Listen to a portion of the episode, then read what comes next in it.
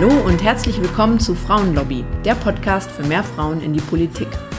Dieser Podcast ist für alle, speziell für alle Frauen, die in Anbetracht unserer Weltlage häufig mal so das Gefühl haben, Mensch, eigentlich ist doch jetzt die Zeit, selber aktiv zu werden, mitzumischen in der Politik.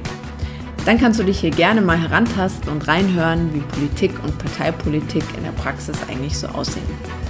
Und wenn du bereits aktiv bist, dann hoffe ich natürlich, dass meine Gäste und ich dir ein Gegenüber sein können, dass wir dir jede Menge Input und Inspiration liefern, um dich auf deinem Weg zu stärken.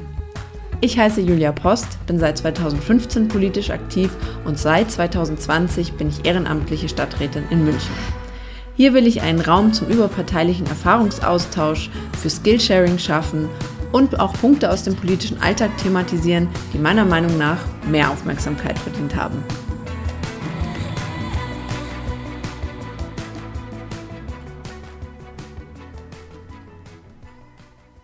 Ja, schön, dass ihr eingeschaltet habt. Ich habe heute was ganz Neues mit euch vor. Und zwar habe ich mir überlegt, äh, nachdem jetzt so langsam, aber sicher der Sommer ansteht, bringe ich euch mal ein paar Büchertipps mit. Und zwar ähm, jetzt nicht so diese typischen PolitikerInnen-Biografien, sondern ähm, ein paar Bücher, wo man, ja, ich würde mal sagen, ein bisschen politisches Handwerkszeug lernen kann oder äh, Bücher, die für politisch aktive, aber auch für politisch interessierte Menschen irgendwie nochmal so äh, Einblicke äh, bereithalten und vor allem einem auch nochmal, ja, Learnings vermitteln, würde ich sagen. ähm, genau, und ich starte mit dem Buch Wie man eine Wahl gewinnt. Leitfaden für einen erfolgreichen Wahlkampf von Lorenz Brockmann. An der Stelle auch gleich mal für alle Bücher gesagt, äh, unbeauftragte Werbung. Ich habe mir alle Bücher selbst gekauft äh, und selber gelesen und empfehle sie auch einfach aus, ähm, aus freien Stücken weiter. Genau. Äh, Wie man eine Wahl gewinnt von Lorenz Brockmann. Ähm, dieses Buch richtet sich ähm, an erster Stelle an Kandidierende für ein politisches Amt. Ich muss aber sagen, ich habe mir das damals gekauft, als ich in äh, den Vorstand der Münchner Grünen in, in München, Münchner Grünen in München, genau, gekommen bin und ähm, kann das auch wirklich allen ehrenamtlichen Wahlkämpfer Innen empfehlen, äh, egal ob du jetzt in einem Vorstand vielleicht einen Wahlkampf mal organisieren musst, so ging es mir eben damals, also mitorganisieren ähm, als auch wenn du wirklich, äh, ich sage jetzt mal als ganz einfaches Basismitglied Lust hast, mitzuhelfen, Flyer verteilst, Plakate klebst, weil ich finde, dieses Buch schafft ähm, ein ganz gutes Verständnis, worum es im Wahlkampf eigentlich geht. Und ähm, ich finde, das lässt einen auch besser verstehen, welche Rolle hat man da eigentlich. Und ähm, ich finde, für das ein, für ein gelingendes Teamspiel sozusagen, finde ich das auch äh, sehr gut, wenn es nicht nur Kandidierende lesen. Ähm, in dem Buch äh, stellt der Autor ein sogenanntes Fünf-Säulen-Wahlkampfstrategie Modell vor. Ähm, da geht es um Strukturen, die eigene Positionierung, um Themen und Inhalte, aber auch um Ressourcen, also beispielsweise Geld, Fundraising und dann als letztes um die Wahlkampagne. Ähm, was ich sehr gut finde, ist, dass es auch immer einen Workshop-Teil gibt äh, mit ganz konkreten Fragen, sodass man sich diese Punkte wirklich erarbeiten kann. Und wie gesagt, das finde ich ist eine sehr gute Hilfestellung, sowohl wenn du selber vielleicht kandidierst, als auch wenn du das in einer der Rollen, die es eben so gibt in einem Wahlkampf, irgendwie mitorganisierst. Mm, denn ich muss sagen, ich fand, als ich damals im Vorstand dann war, ich hatte davor ja noch nie einen Wahlkampf irgendwie organisiert oder wusste da nicht so, worum es geht.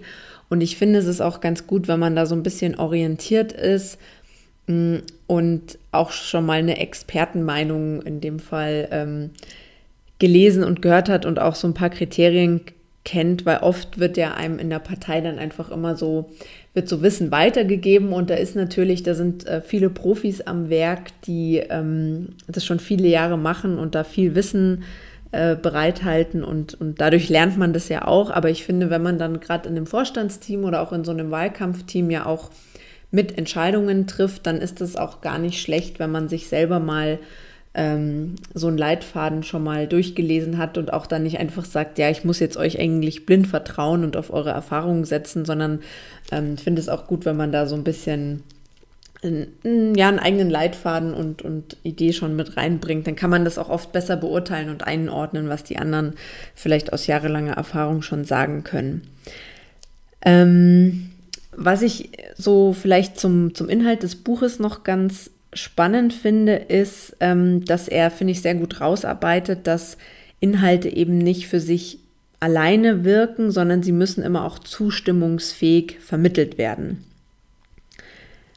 Das Buch bietet außerdem auch so eine Handreichung an, wenn man so überlegt, hm, soll ich kandidieren oder soll ich nicht kandidieren. Er beschreibt da auch einige Charaktereigenschaften, die man als Kandidat, Kandidatin ähm, mitbringen sollte und was auch auf einen zukommt und sagt dann auch ziemlich klar, wenn sie das nicht erfüllen, dann lassen sie es lieber. Außerdem ähm, sagt er sehr klar, ähm, dass es am Endeffekt ein erfolgreicher Wahlkampf hängt an dem Tandem Kandidat, Kandidatin und Wahlkampfleitung. Und was ich auch mal sehr spannend fand, und ähm, das hat er auch gesagt, dass es in der Realität häufig nicht ähm, so praktiziert wird, aber er schreibt auch mal richtig auf, was sind eigentlich die Aufgaben des Kandidaten, der Kandidatin und vor allem, was sind nicht die Aufgaben des Kandidaten, der Kandidatin. Und das ist zum Beispiel Mädchen für alles zu sein, also nicht die Aufgabe, auch nicht die Aufgabe, Konflikte zu schlichten, Entscheidungen durchzuboxen, für die Finanzierung des Wahlkampfes zu sorgen oder Ansprechpartner für Abläufe und Strukturen zu sein. Und das fand ich ganz spannend, weil ich habe das bisher, wie viele Wahlkämpfe habe ich bisher gemacht? 17, 18, 9. Vier Wahlkämpfe ist jetzt mein fünfter Bundestagswahl 21.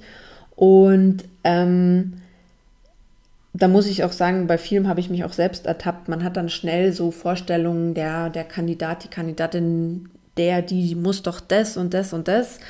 Und warum hat sie dafür nicht gesorgt und so? Also ich glaube, man geht da auch immer mit viel Anspruch rein und ähm, manche Kandidierende ja, die machen das ja vielleicht auch zum ersten Mal. Und da finde ich das irgendwie ganz gut, das mal so schwarz auf weiß auch sich bewusst zu machen, ja, was sind eigentlich die Aufgaben und was sind vielleicht auch nicht die Aufgaben ganz bewusst. Ähm, da erklärt er in dem Buch natürlich auch ausführlicher. Ähm, er sagt auch, was die Aufgaben sind. Das ähm, will ich jetzt nicht alle aufzählen, aber zum Beispiel eben Pressekommunikation, die inhaltliche politische Arbeit oder auch äh, Richtlinien vorgeben. Und da erklärt er dann auch ganz schön, warum an diesem ja ein bisschen scherzhaften Satz Wahlkampf sei Diktatur auf Zeit eben, warum der auch einen wahren Kern hat. Ähm, was mir an dem Buch ähm, gut gefällt, warum ich das auch gerne weiterempfehle, ist das, ähm, ist das Mindset, würde ich jetzt mal sagen. Und zwar ähm, hat er auch so ein paar Überlebenstipps für Kandidierende und da lautet einer, machen Sie vor der heißen Phase des Wahlkampfs eine Woche Urlaub. Ähm, also ich finde, das ist irgendwie ein sehr nachhaltig angelegter ähm, Wahlkampfleitfaden, wo es auch wirklich darum geht, äh, die Kräfte zu schonen, klug zu agieren und äh, nicht die Kräfte an den falschen Ecken und Enden zu verpulvern. Ähm, er beschreibt auch, was sind die Aufgaben für das Wahlkampfteam, welche Aufgaben gibt es überhaupt, ähm, Organisation, Veranstaltungen, Presse, Infostand, auch Gegnerinnenbeobachtung. Äh, das fand ich auch sehr spannend. Und er wägt auch so ein bisschen ab, für welche Konstellation Konstellationen lohnt sich vielleicht eine Agentur zu engagieren, wofür ein Freelancer und was könnte man eben auch selber in-house sozusagen machen. Das fand ich ähm, auch gute Aspekte. Er geht auch auf das Thema Fundraising ein. Also das ist ja auch im Wahlkampf immer wieder ein Thema, wo kommt das liebe Geld her? Und häufig sucht man nach äh, jemandem, der da so ein bisschen äh, den Fundraiser, die Fundraiserin äh, spielen kann. Und wenn ihr vielleicht mal in diese Rolle kommt, da gibt es ja auch einen guten Leitfaden. Und ähm, das muss ich jetzt in der Tat auch noch vorlesen, weil äh, ich finde, das ist auch, das kenne ich noch aus meiner Zeit als Mitglied im Vorstand. Das ist ein ich glaube, es gibt kein Thema, das, äh, das mehr Zeit und, und Aufmerksamkeit erfordert in diesen ganzen Sitzungen und, und Kommunikation mit den Mitgliedern.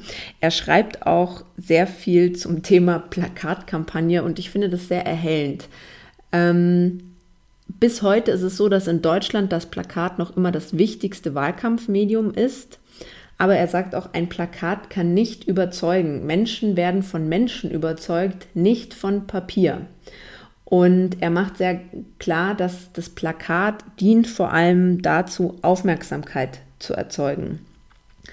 Ähm, er sagt schon, Plakate erfüllen andere Aufgaben und sind daher aus strategischer Sicht durchaus relevant, aber es dient vor allem dazu, ähm, dass die Menschen, die vorbeifahren, dass die das registrieren und zur Kenntnis nehmen, dass eine Wahl ansteht und dass sich der Kandidat oder die Partei X zur Wahl stellt. Das ist keineswegs trivial. Plakate erzeugen also Aufmerksamkeit. Man kann eine abgrenzbare Botschaft äh, platzieren, die im Gedächtnis bleibt ähm, aber Plakate haben mit dieser Aufgabe, nämlich Auslöser und Anstoß von Überzeugungsprozessen zu sein, wichtige strategische Aufgaben. Ähm, ich finde, das Wichtige ist aber hier wirklich, es geht vor allem darum, dass ein Plakat eben vor allem die Aufmerksamkeit erzeugt, dass es die Partei gibt und dass eine Wahl ansteht und ich weiß nicht, vielleicht ist es euch auch schon oft so gegangen, dass man sich bei dem Thema so festbeißt und wie das Design ist und wie, ob ob das in dem Grünton richtig ist und ob das Komma richtig gesetzt ist. Mm, und das, das ist einfach nicht die Aufgabe von Plakaten. Und ich glaube, wenn man sich das auch mal bewusst macht und gut argumentieren kann, vielleicht auch, wenn erzürnte Mitglieder äh, Mails kommen, dann ist das auch eine ganz gute Hilfestellung. Also kann ich euch empfehlen, wie man eine Wahl gewinnt. Leitfaden für einen erfolgreichen Wahlkampf von Lorenz Brockmann. Das zweite Buch, das ich euch ans Herz legen möchte, das würde ich äh, sowohl Politikinteressierten empfehlen, aber auch politisch Aktiven. Und zwar ist das Die Schulz Story, ein Jahr zwischen Höhenflug und Absturz von Markus Feldenkirchen. Und was ich an dem Buch echt hervorragend finde, ist, äh, Markus Feldenkirchen ist ähm, ein Journalist und der hat den Martin Schulz bei der letzten Bundestagswahl 2017 wirklich hautnah begleiten dürfen und war dort auch in internen Strategie-Meetings während des Wahlkampfs mit dabei und anwesend. Die hatten eben den Deal, ähm, dass er kein Wort während des Wahlkampfs darüber verliert, aber er darf dann danach ähm, eben so ein Buch schreiben. Und ähm, ich glaube, so nah dran war davor eben noch niemand äh, während dem Wahlkampf an, an einem Kanzlerkandidaten. Und ähm, als Journalist hält sich Markus Feldenkirchen, finde ich, sehr zurück mit Bewertungen. Ähm, aber über, über das ganze Buch entsteht so ein Bild, das man, finde ich, richtig auch für sich ähm, Lehren sozusagen herausarbeiten kann. Also ich finde, er hat das sehr, sehr gut geschrieben. Und ähm, was mir dabei zum Beispiel sehr bewusst wurde, wie wichtig das Strukturelle ist. Also zum Beispiel, dass eine erfolgreiche Kampagne eine klare Hierarchie braucht. Dass zu viel Stimmengewirr von BeraterInnen ähm, in so einer Phase einfach, ja, zu viele Köche verderben den Preise unter dem Motto, dass das äh, nicht zuträglich ist dass man sich auch immer vorher fragen muss, wer trifft die Entscheidungen. Also mir ist, als ich das gelesen habe, nochmal so klar geworden, ähm, ja, wie wichtig so eine Organisationsstruktur und wie entscheidend die gerade in so einer Wahlkampagne auch ist. Ähm, und was ich auch äh, stark mitgenommen habe, ist, dass so eine Kampagne natürlich auch immer eine Idee braucht, von der sie getragen wird. Also er beschreibt es sehr schön, dass ähm, ja, nach meiner Auffassung äh, eben so ein bisschen die falsche Strategie da gewählt wurde, dass man Martin Schulz so als ehemaligen Bürgermeister von Würselen präsentiert hat und nicht so als den großen Europäer, der eben auch Präsident des Europäischen Parlaments war und so, ne? Und dass man das eben auch vorbereiten muss. Ähm, noch ein Learning, das war jetzt, ist jetzt vielleicht, vielleicht nicht ganz neu, aber es kommt dort einfach anhand dieser praktischen Beispiele so stark raus, wie wichtig es ist, dass erst der Inhalt kommt, dann die Kampagne und dann überlegt man sich ein Framing. Weil was ich wirklich erschreckend fand und ähm, da vielleicht ein kurzer Einschub, also insgesamt muss man sagen, ich habe mich während des Buches ganz oft bepieselt vor Lachen. Also es war ähm, Martin Schulz irgendwie, ich kann es leider nicht anders sagen, danach möchte man, wenn man es gelesen hat, einfach nur einen Arm nehmen und, und es, tut, es tut einem irgendwie super leid, was da in dem Wahlkampf auch mit ihm passiert ist, aber es ist, ohne dass, dass der Autor meines Erachtens das jetzt komisch schreiben wollte, aber manche Situationen, die sind so absurd und unfreiwillig komisch, also ich musste sehr viel lachen und ähm, ja, was, wo viel Absurdität, Absurdität auch oft liegt in manchen Situationen, ist zum Beispiel auch, dass auch in dieser Wiederholung für jeden großen Auftritt wurde dann immer wieder in diesem Strategieteam überlegt, ähm, was man jetzt da für eine Botschaft setzen will und, und, und welches Wording man sich überlegt. Und da war ich auch erschrocken. Also ich habe jetzt nicht auf dem Level Wahlkämpfe geführt, aber ist doch irgendwie echt logisch, dass man sich das halt einmal als ein grobes, großes Konzept, Konzept überlegt, was ja für alle Auftritte dann gilt. Und klar, dann betonst du vielleicht andere Aspekte ähm, je nachdem, um welches Thema es gerade geht, aber das kannst du dir ja nicht immer wieder neu überlegen. Und ähm, ich finde eben auch, dass man dadurch Fehler, die, die da sehr gut rausgearbeitet werden, in der Beobachtung auch sehr, sehr viel für die eigene Arbeit mitnehmen kann. Ähm, was ich auch interessant fand, ist, dass da in dem Wahlkampf sehr darauf gesetzt wurde, dass ähm, man immer so eine Dauerpräsenz in den Medien hat. Und natürlich ist Politik ähm, medienfixiert und es ist wichtig, dass man in den Medien vorkommt. Aber es wird auch sehr klar dadurch, man muss sich überlegen, mit welchen Botschaften will ich denn eigentlich vorkommen. Und wenn ich die richtigen Botschaften habe, dann, dann erst wird eine Dauerpräsenz eigentlich auch zu einem Erfolg. Noch ein weiterer Punkt, den ich interessant fand, ist, ähm, Martin Schulz, glaube ich, tritt man ihm jetzt nicht zu nahe, wenn man den schon auch irgendwie als emotionalen Typen äh, bezeichnet. Und ich fand es auch immer sehr, sehr sympathisch. Aber es kommt dann auch gerade in diesem Duell mit Angela Merkel auch äh, sehr stark rüber, dass es ja sympathisch ist und vielleicht auch manchmal richtig, dass man sich irgendwie über Ungerechtigkeit aufregt. Mm, aber dass das nicht, dass das nicht so Verlässlichkeit und, und Vertrauen erweckt und dass man deshalb auch nicht gewählt wird. Also das fand ich sehr interessant so zu lesen. Mhm. Auch spannend fand ich, dass ähm, der Auftritt am Ende eben stimmen muss und wie sich Eindrücke verfestigen können, gerade dadurch, dass man ja in diesem ganzen Wahlkampf auch auf den Reisen immer durch Journalistinnen begleitet wird, die ja auch viel so diese Hintergrundatmosphäre äh, mitbekommen. Und wenn die dann zum Beispiel merken, boah, äh, hier ist ja organisatorisch Kraut und Rüben, dass ähm, das auch sehr viel oder sich sehr auf die Stimmung auswirkt, die, die dann auch Einfluss auf die Berichterstattung nimmt. Und wenn es eben zwei, dreimal passiert, dass es dann auch immer wieder geschrieben wird und es sehr schwierig ist, dagegen anzukommen. Da würde ich auch tatsächlich gerne mal eine kurze Textstelle draus äh, vorlesen. Am 22. Mai soll Martin Schulz endlich in die Offensive kommen. An diesem Montag soll das Wahlprogramm, sollen die Inhalte seiner Kampagne vorgestellt werden. Der Vorwurf, er sei bislang völlig unkonkret geblieben, stimmte zwar nur bedingt, immerhin hatte er eine große Reform des Arbeitslosengeldes vorgestellt, ein Konzept für die Familienarbeitszeit entworfen oder versprochen, dass für Kitas keine Gebühren mehr anfallen sollen. Das waren mehr konkrete Reformideen, als Angela Merkel über Jahre präsentiert hat. Aber der Eindruck des Unkonkreten hatte sich dennoch im kollektiven Bewusstsein eingenistet.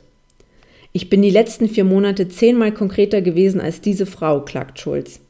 Aber ständig heißt es, wann werdet ihr endlich konkret? Je länger der Wahlkampf läuft, desto fester ist Schulz davon überzeugt, dass die meisten Journalisten auf Merkels Seite stehen. Die für diesen Tag geplante Vorstellung des Wahlprogramms, wenn auch nur als Entwurf, soll endlich ein neues Kapitel der Kampagne einleiten. Aber es kommt, wie fast immer, wenn Schulz und, Team sich, und sein Team sich etwas vorgenommen haben, etwas dazwischen. Am Vormittag gibt es eine Bombendrohung im Willy Brandt-Haus. In der Poststelle wird ein verdächtiges Päckchen gefunden, das Gebäude daraufhin geräumt. Die Präsidiums- und Vorstandsmitglieder, die den Programmentwurf verabschieden sollen, müssen zwei Stunden lang auf dem Bürgersteig warten. Es findet sich keine Bombe, aber es gibt andere Probleme. Das Pressegespräch, bei dem der Entwurf vorgestellt werden soll, war für 14.30 Uhr angekündigt und auch, der Termin, und auch in der Terminvorschau der Nachrichtenagentur dpa, in der die wichtigsten politischen Termine des Tages aufgelistet werden. Weil es aber unzählige Änderungen gab und man unsicher war, ob der Zeitplan exakt eingehalten werden könne, hatte ein Mitarbeiter der Pressestelle am Vorabend bei der dpa angerufen und gebeten, den Termin vorerst aus der Vorschau zu nehmen. Man werde kurz, kurzfristig informieren. Das führte zu der nächtlichen Meldung, die SPD verschiebe den Programmprozess. Als Wahlkampfmanager Engels um halb fünf morgens auf sein Handy guckt, ist dies sogar die Aufmachermeldung beim Spiegel Online. Ich dachte, ich fall aus dem Bett. Engels versucht, die Angelegenheit aufzuklären, was nicht ganz leicht ist, weil manche Menschen anders als er dazu neigen, um diese Zeit zu schlafen. Schließlich kann er die dpa dazu bewegen, eine Korrekturmeldung zu bringen, aber da hat das Chaos längst seinen Lauf genommen.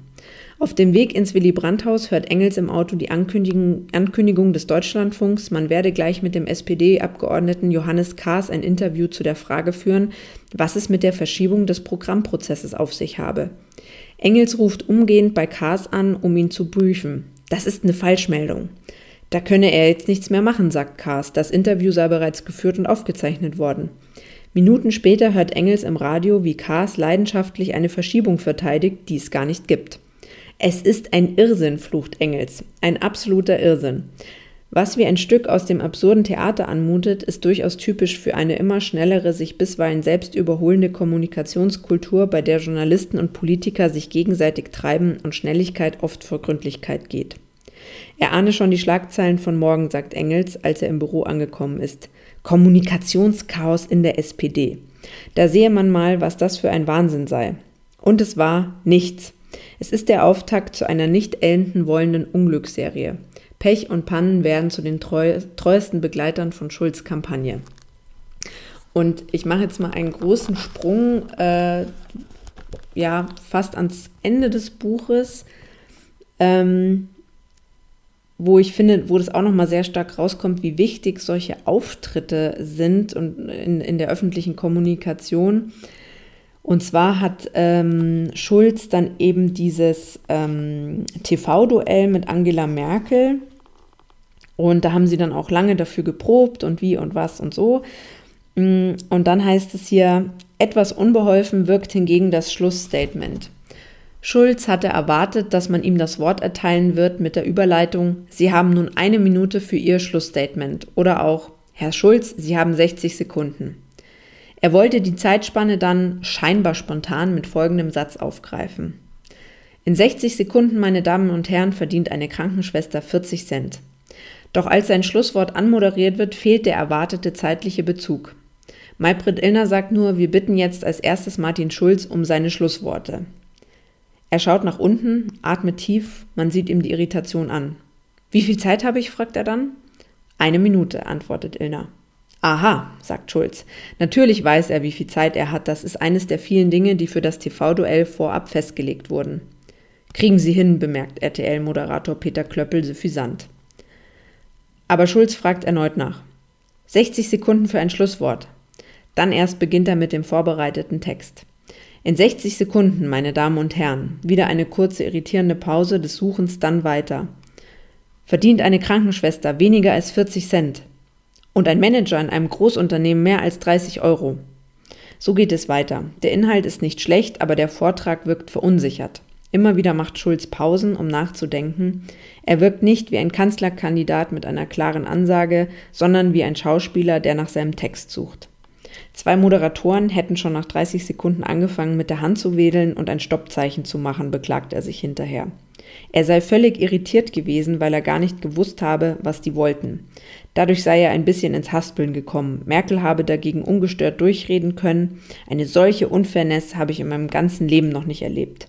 Sein allerletzter Satz, eigentlich der Höhepunkt des 95-minütigen Auftritts, wird dann auch noch von der Mahnung des Moderatoren zerstückelt. Die Minute ist rum. Schulz ursprünglicher Plan, von einer vierten Amtszeit Merkels und damit vor Jahren des Stillstands zu warnen, war sehr kurzfristig verworfen und gegen die 60-Sekunden-Idee getauscht worden. Man wollte so prominent am Schluss des Duells doch keinen direkten Angriff auf Merkel mehr starten.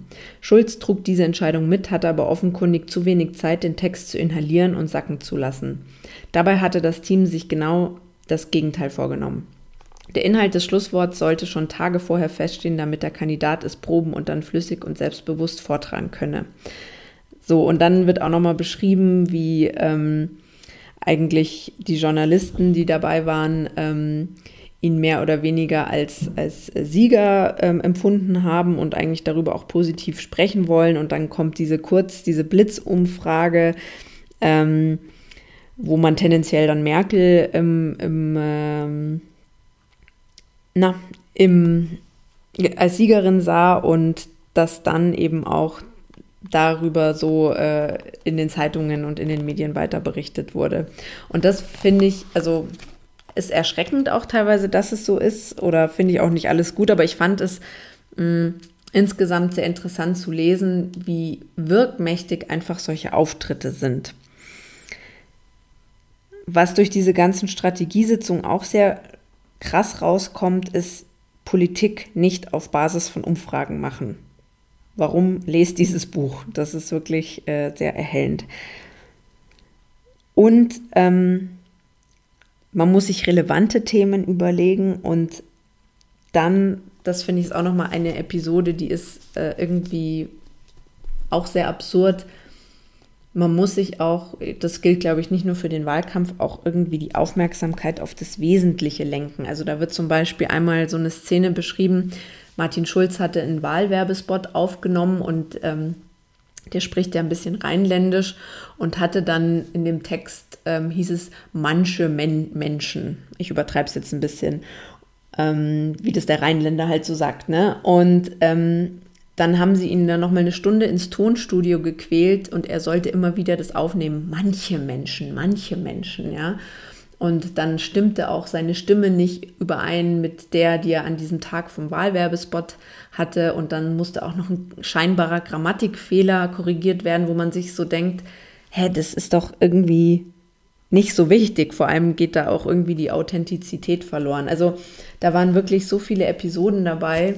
Ähm, es ist unterhaltsam und gleichzeitig lernt man wirklich richtig viel. Also kann ich euch sehr, sehr ans Herz legen.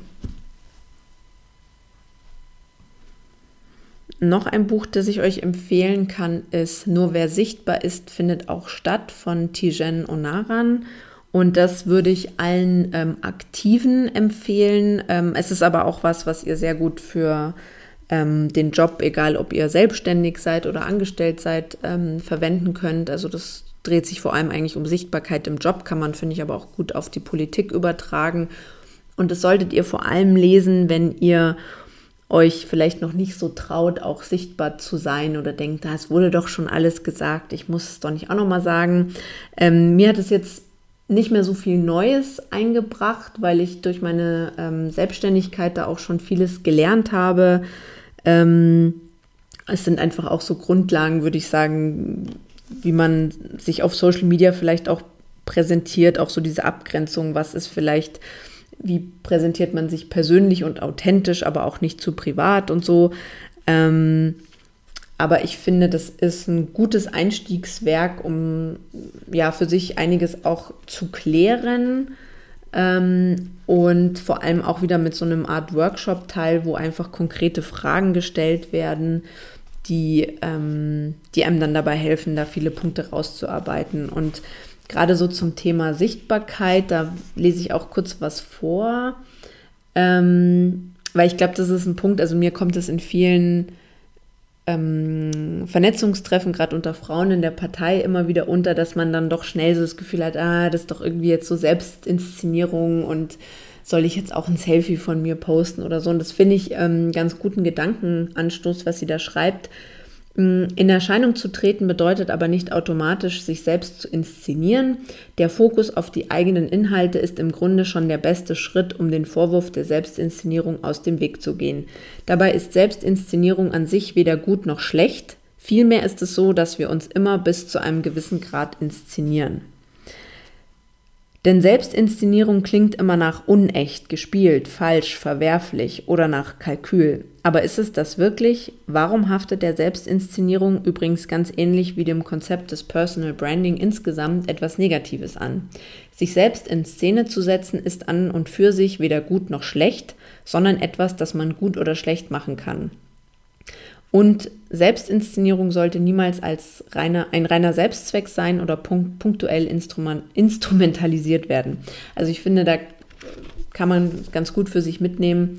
Ich bin eigentlich vor allem die Anwältin meiner Themen und die muss ich sichtbar machen. Ich finde, das ist eine gute Sichtweise, die bestimmt vielen hilft. Das nächste Buch würde ich sagen, also das ist ein Must-Read, das ist ein Standardwerk für politisch Aktive. Und zwar ist das politisches Framing, wie eine Nation sich ihr Denken einredet und daraus Politik macht, von Elisabeth Wehling. Und ähm, gerade in der Politik, das ist mir auch in letzter Zeit nochmal sehr bewusst geworden, was wir machen, ist ja vor allem Kommunikation. Und ich meine es jetzt nicht in so einem Sinne, äh, Politiker labern ja nur, was arbeiten die denn? Das ist Arbeit, ja, also in, in unserer Wortwahl und sich die Bedeutung äh, von Bildern klar zu machen und in eine gute Kommunikation zu investieren, das ist Arbeit und das ist auch sehr, sehr wichtig, weil Worte haben eine unglaubliche Macht, gerade in der Politik. Sprache formt unser Denken und hat ungeheuren Einfluss auf, auf unsere Wirklichkeit. Und deshalb hm, finde ich gerade hier rein zu investieren und sich das bewusst zu machen, wie ähm, mit welchen Worten man dann eben auch welche Welt erschafft, ist ganz, ganz zentral und äh, möchte ich euch empfehlen, egal an welcher ähm, Stelle ihr sozusagen ähm, aktiv seid.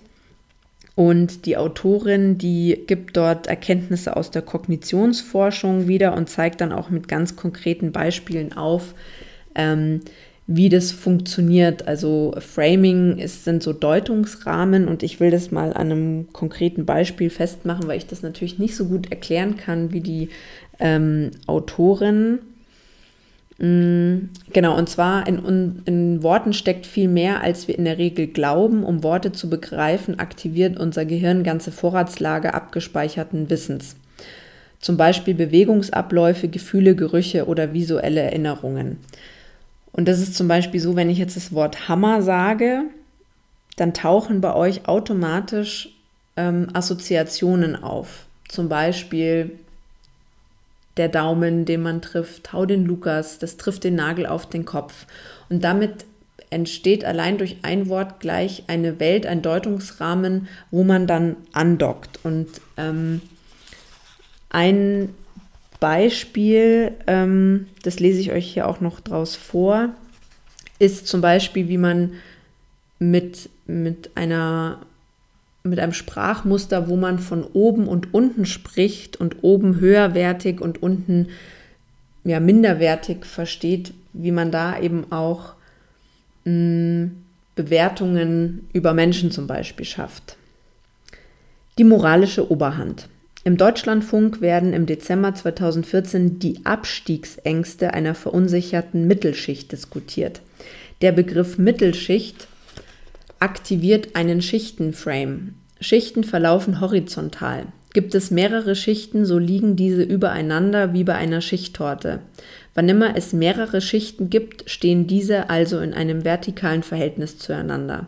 Eine Schicht ist ganz unten, darauf liegt die nächste, darauf die nächste und so weiter.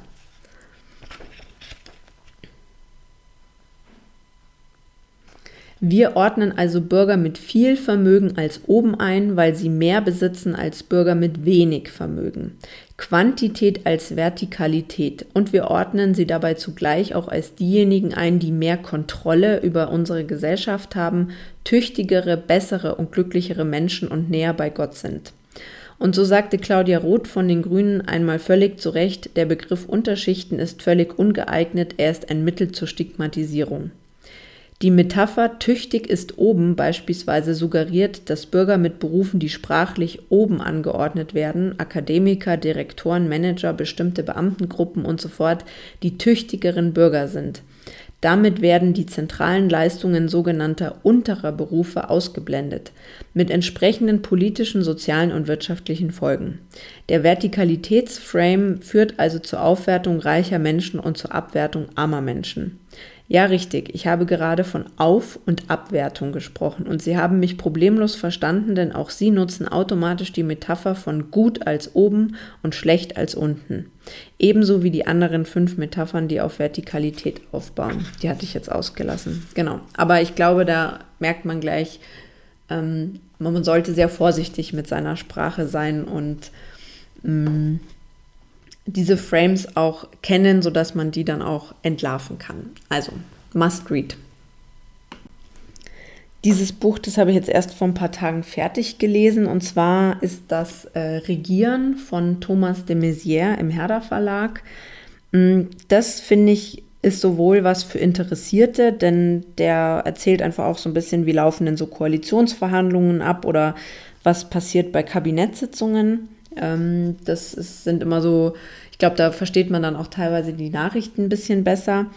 Und äh, das kann ich aber auch politisch Aktiven empfehlen. Ähm, ein Beispiel, was ich ganz gut finde, ist, dass er so zehn Grundle Grundlagen für politisches Verhandeln ähm, mitgibt. Und ähm, ein Tipp ist zum Beispiel, dass immer alle Argumente der Gegenseite die sollte man vorab kennen, wenn man in solche Gespräche reingibt, sodass eben ein kein Argument mehr in der Verhandlung selbst überrascht. Oder auch, dass die Tagesordnung nie so sein darf, dass nur ein Koalitionspartner oder ein, ähm, ein, ein Verhandlungspartner etwas erreichen oder verhindern kann. Also man sollte schon bei der ähm, Gestaltung der Tagesordnung darauf achten, dass es so, dass man ein Paket schnüren kann, wo jeder dann auch mit so einem kleinen Sieg sozusagen rausgeht. Das fand ich, äh, da fand ich, waren einige gute Tipps auch für die Praxis dabei. Und ähm, was ich auch ähm, spannend fand, ist, dass er so ein bisschen zum Beispiel erzählt, ähm, er war ja Minister auf Bundesebene, aber auch auf Landesebene dass es in, in den verschiedenen Bundesländern auch unterschiedliche Traditionen gibt, ob es, äh, den, ob es einen Koalitionsausschuss gibt und wie der gestaltet ist, ob da zum Beispiel die Fraktionsvorsitzenden beteiligt sind oder nicht.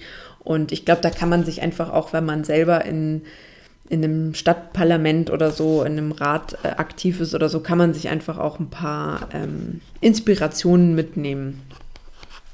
Und ähm, für alle, die vielleicht auch gerade eine Krise durchmachen, hier finde ich auch einen schönen, schönen Gedanken von ihm.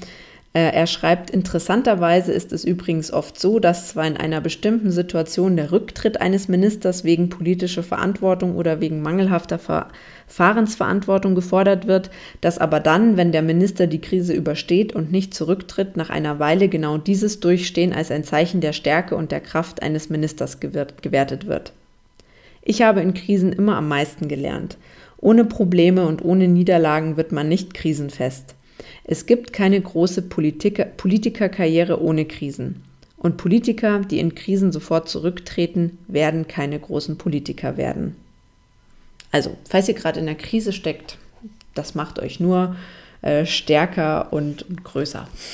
Fand ich einen schönen Gedanken. Als letztes habe ich den Buchtipp ähm, Alleiner kannst du gar nicht sein. Unsere Volksvertreter zwischen Macht, Sucht und Angst von Peter Dausend und Horan Knaub, zwei Journalisten, ähm, mitgebracht. Das finde ich ist eher was für politisch Interessierte. Ähm, ja, für politisch Aktive ist es vielleicht, wenn ihr euch gerade mal alleine fühlt, ähm, auch eine interessante Lektüre, aber ich glaube, da ist dann nicht mehr so viel Neues dabei. Ähm, vor allem ist da jetzt praktisch kein Handwerkszeug dabei, wo man sich jetzt groß was abgucken kann. Aber ich glaube, für politisch Interessierte sind es doch sehr ehrliche, teilweise auch drastische Einblicke. Ähm, außerdem gibt es am Ende auch so ein Glossar, wo man mal erfährt, was ist denn eigentlich eine aktuelle Stunde oder was ist eine kleine Anfrage.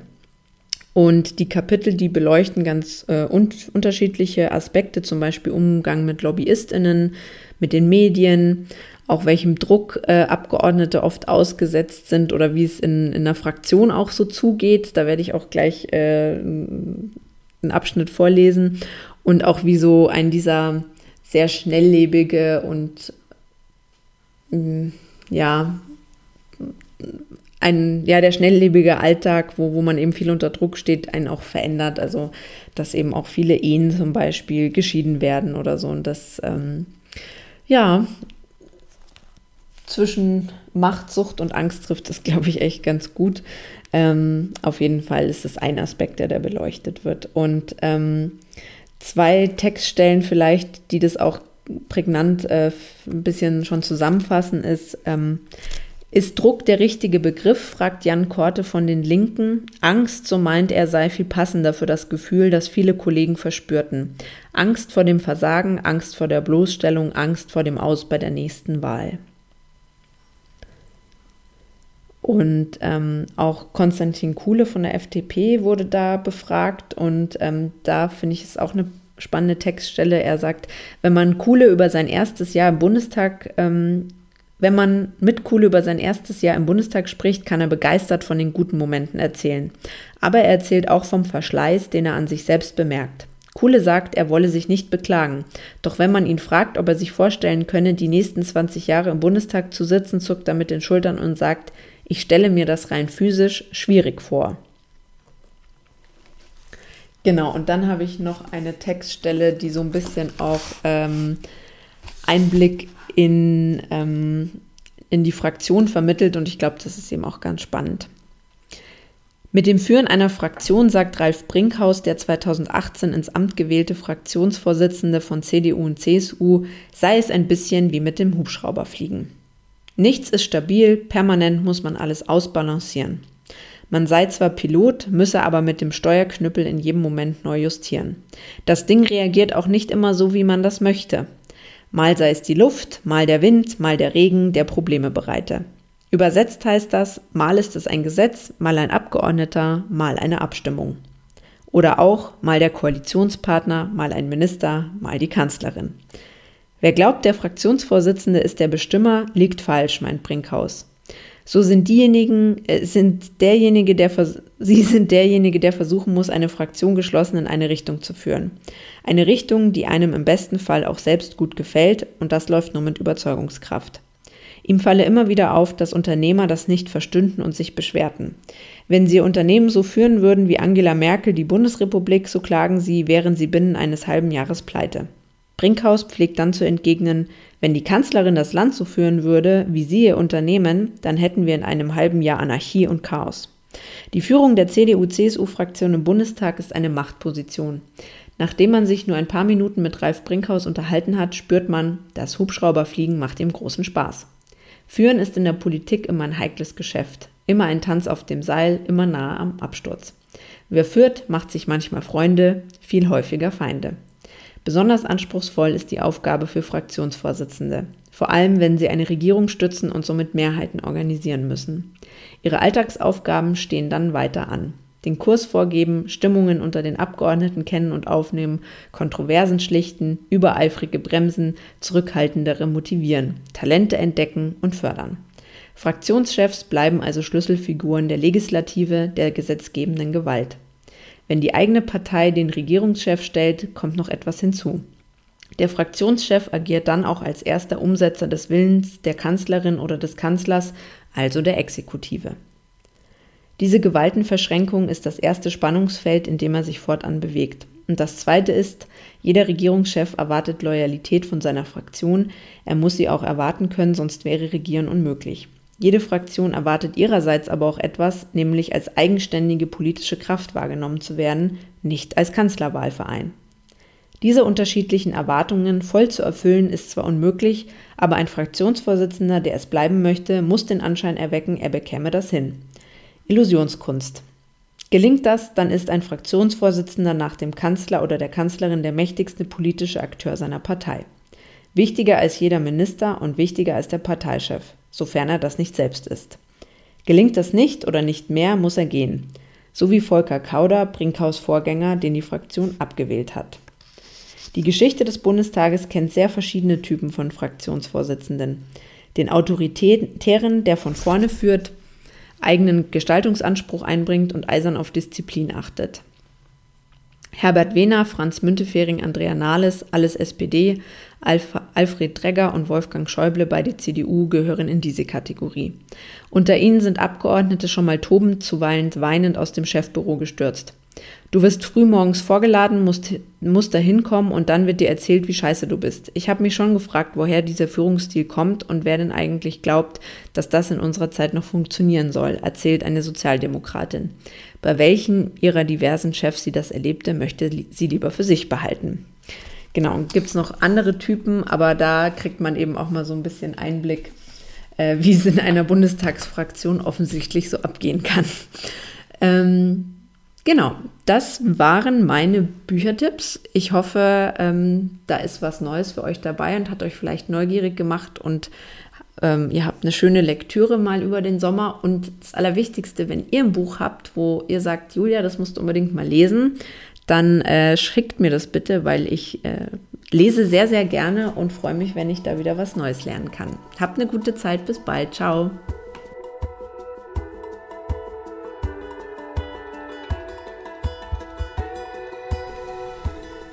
Ganz lieben Dank fürs Zuhören und dein Interesse. Ich hoffe, dass du ganz viel für dich mitnehmen konntest.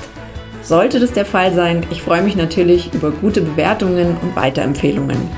Wäre doch schön, wenn noch mehr Menschen Partei ergreifen. Abonnier den Podcast doch auch am besten gleich, sodass du keine Folge mehr verpasst. In der Zwischenzeit kannst du mir natürlich auch gerne auf meinen Social Media Kanälen folgen, die ich dir in die Show Notes packe. Dann bist du live dabei bei meinen ehrenamtlichen Aktivitäten und allem, was mir dort so widerfährt. Schreib mir auch gerne Themen und Fragen, die dich interessieren.